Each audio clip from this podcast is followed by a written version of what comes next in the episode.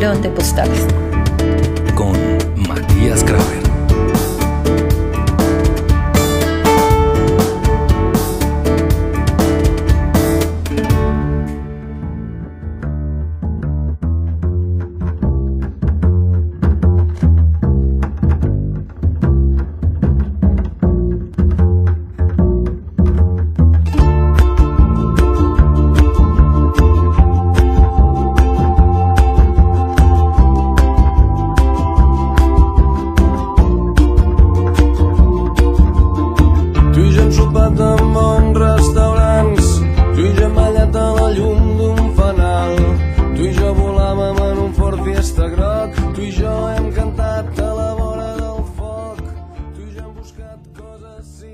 Ahora que grabo mi voz tengo puesta la chomba que me compré en Barcelona en el Paseo Imposible.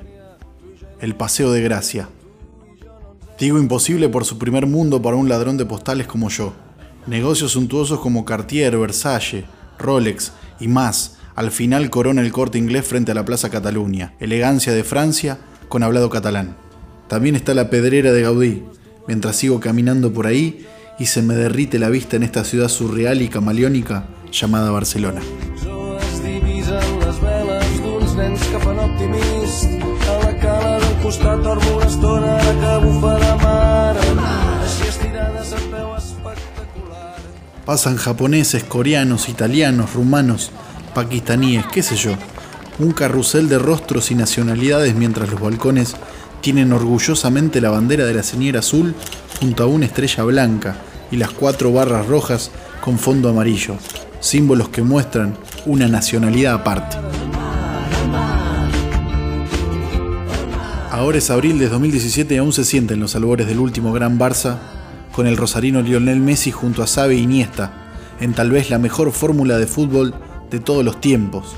Sí, el equipo de Pep Guardiola que se ganó todo. En mi segundo día visito el Camp Nou y su museo de consagraciones. Messi está por todos lados, incluso en un holograma para abrazarse con él como después de un partido. Sin embargo, yo elijo al crack que tiene cara de empleado bancario, Andrés Iniesta, un bochinesco, todo un símbolo de un fútbol que ya quedó anacrónico. I passes per aquí si la un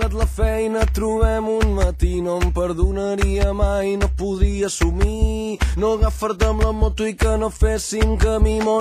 no no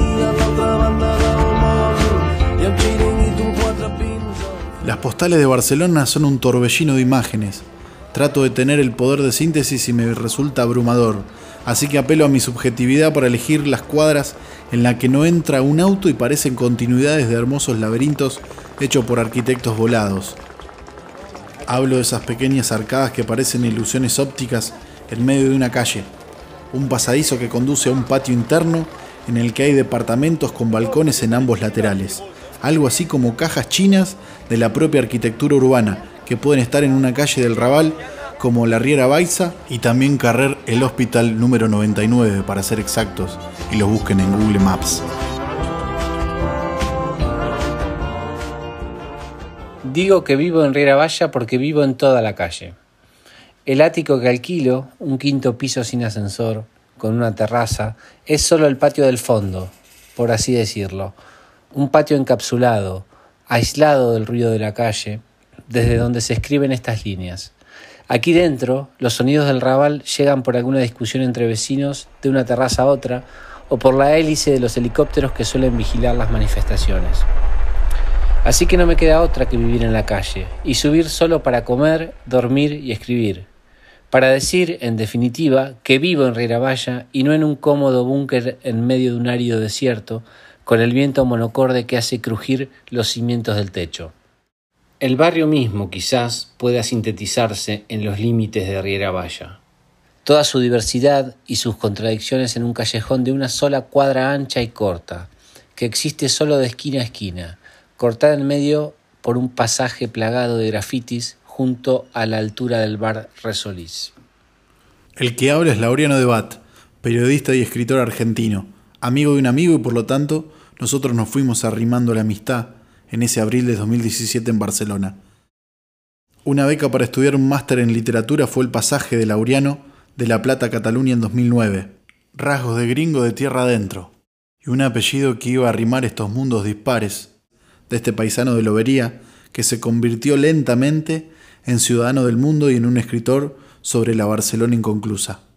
Así es el nombre que le dio a su blog mientras se ocupaba de trabajos de todo tipo para sobrevivir al tiempo que iba reinventándose como un escritor que entrena el olfato de cazador de historias.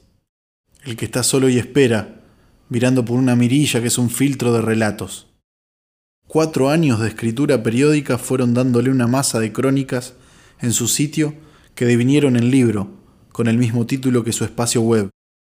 Barcelona Inconclusa, publicado en 2017 con la editorial Candaya y ya pudo presentarlo en librerías de Barcelona, Úbeda, Cádiz, Jerez, Sevilla, Zaragoza, incluso tiene su distribución en tierras colombianas y argentinas.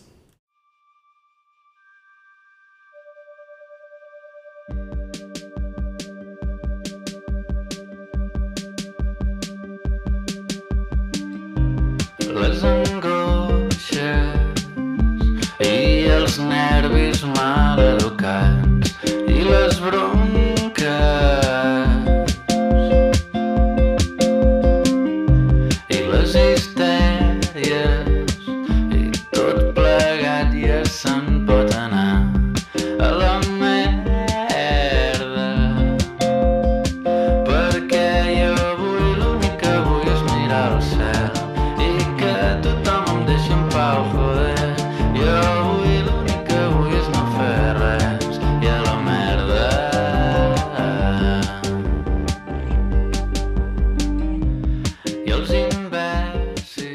Ahora es un sábado fresco de primavera y él viste una campera gris topo.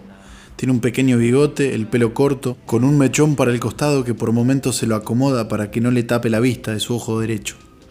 ¿Tenés ganas de caminar? me pregunta apoyado en una de las barandas de salida del metro de Verdaguer. Sí, le respondo. Es lo que he hecho desde que llegué. Ahora con un guía puedo ir más liviano todavía y con mejores datos. Buenísimo, mejor entonces. Esta es una ciudad para caminarla, me dice Laura.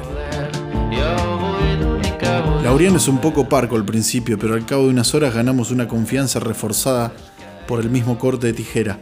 Ser nacidos en el interior de la provincia de Buenos Aires, en pueblos que aunque tengan 350 kilómetros de distancia, tienen los mismos refranes y cuentos, un ADN en común. Incluso entre nosotros está la ciudad de La Plata como un mediocampo. Yo creo que entre La Plata y nuestro interior bonaerense hay pasajes de emoción en ese encuentro por la tarde en Barna. Nos miramos un partido de fútbol amateur ahí al sol, comiendo aceitunas y tomando latas de cerveza helada, ahí en el barrio de la Barceloneta. Fuimos por todo por el equipo local, pero perdió como 6 a 1. Paliza. Compramos otras latas más y salimos al barrio del Raval, el barrio que lo cobijó a Laureano en los primeros años en Barcelona. Antes de irnos a comer me dice de girar a la izquierda y tomar la calle Riera Baiza, la que vivió hace bastante tiempo y le dejó un tendal de recuerdos. Pasamos por callejones finitos en donde no entran cuatro personas a la par.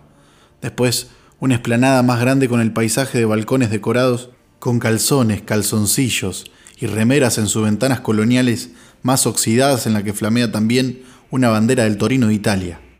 Esto es la boca, digo en voz baja y Lauren me dice que sí, que es un poco así. Luego me dice de entrar a un local pakistaní que está ahí dentro del rabal. Entramos. Dos atienden en la barra y uno se acerca a nuestra mesa con la carta. Pedimos un pollo al curry por 5 euros y uno de esos panes árabes que tienen un delicioso queso fundido dentro. Salvo nosotros, el resto de los comensales son todos musulmanes y en el televisor que está en un rincón transmite la peregrinación a la Meca, la ciudad más importante del Islam, en donde giran a la inversa de las agujas del reloj millones de fieles musulmanes. Todo eso ocurre mientras nosotros comemos un guisado picante que al principio es invasivo pero al tercer bocado es muy sabroso. Barcelona es Babilonia, pienso de nuevo en voz alta, y Lauren asiente con la cabeza.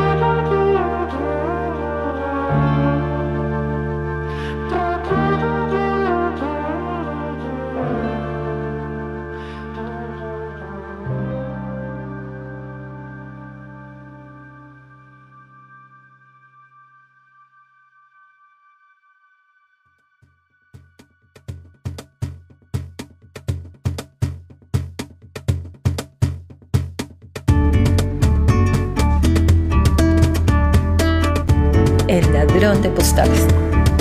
Con Matías Graver.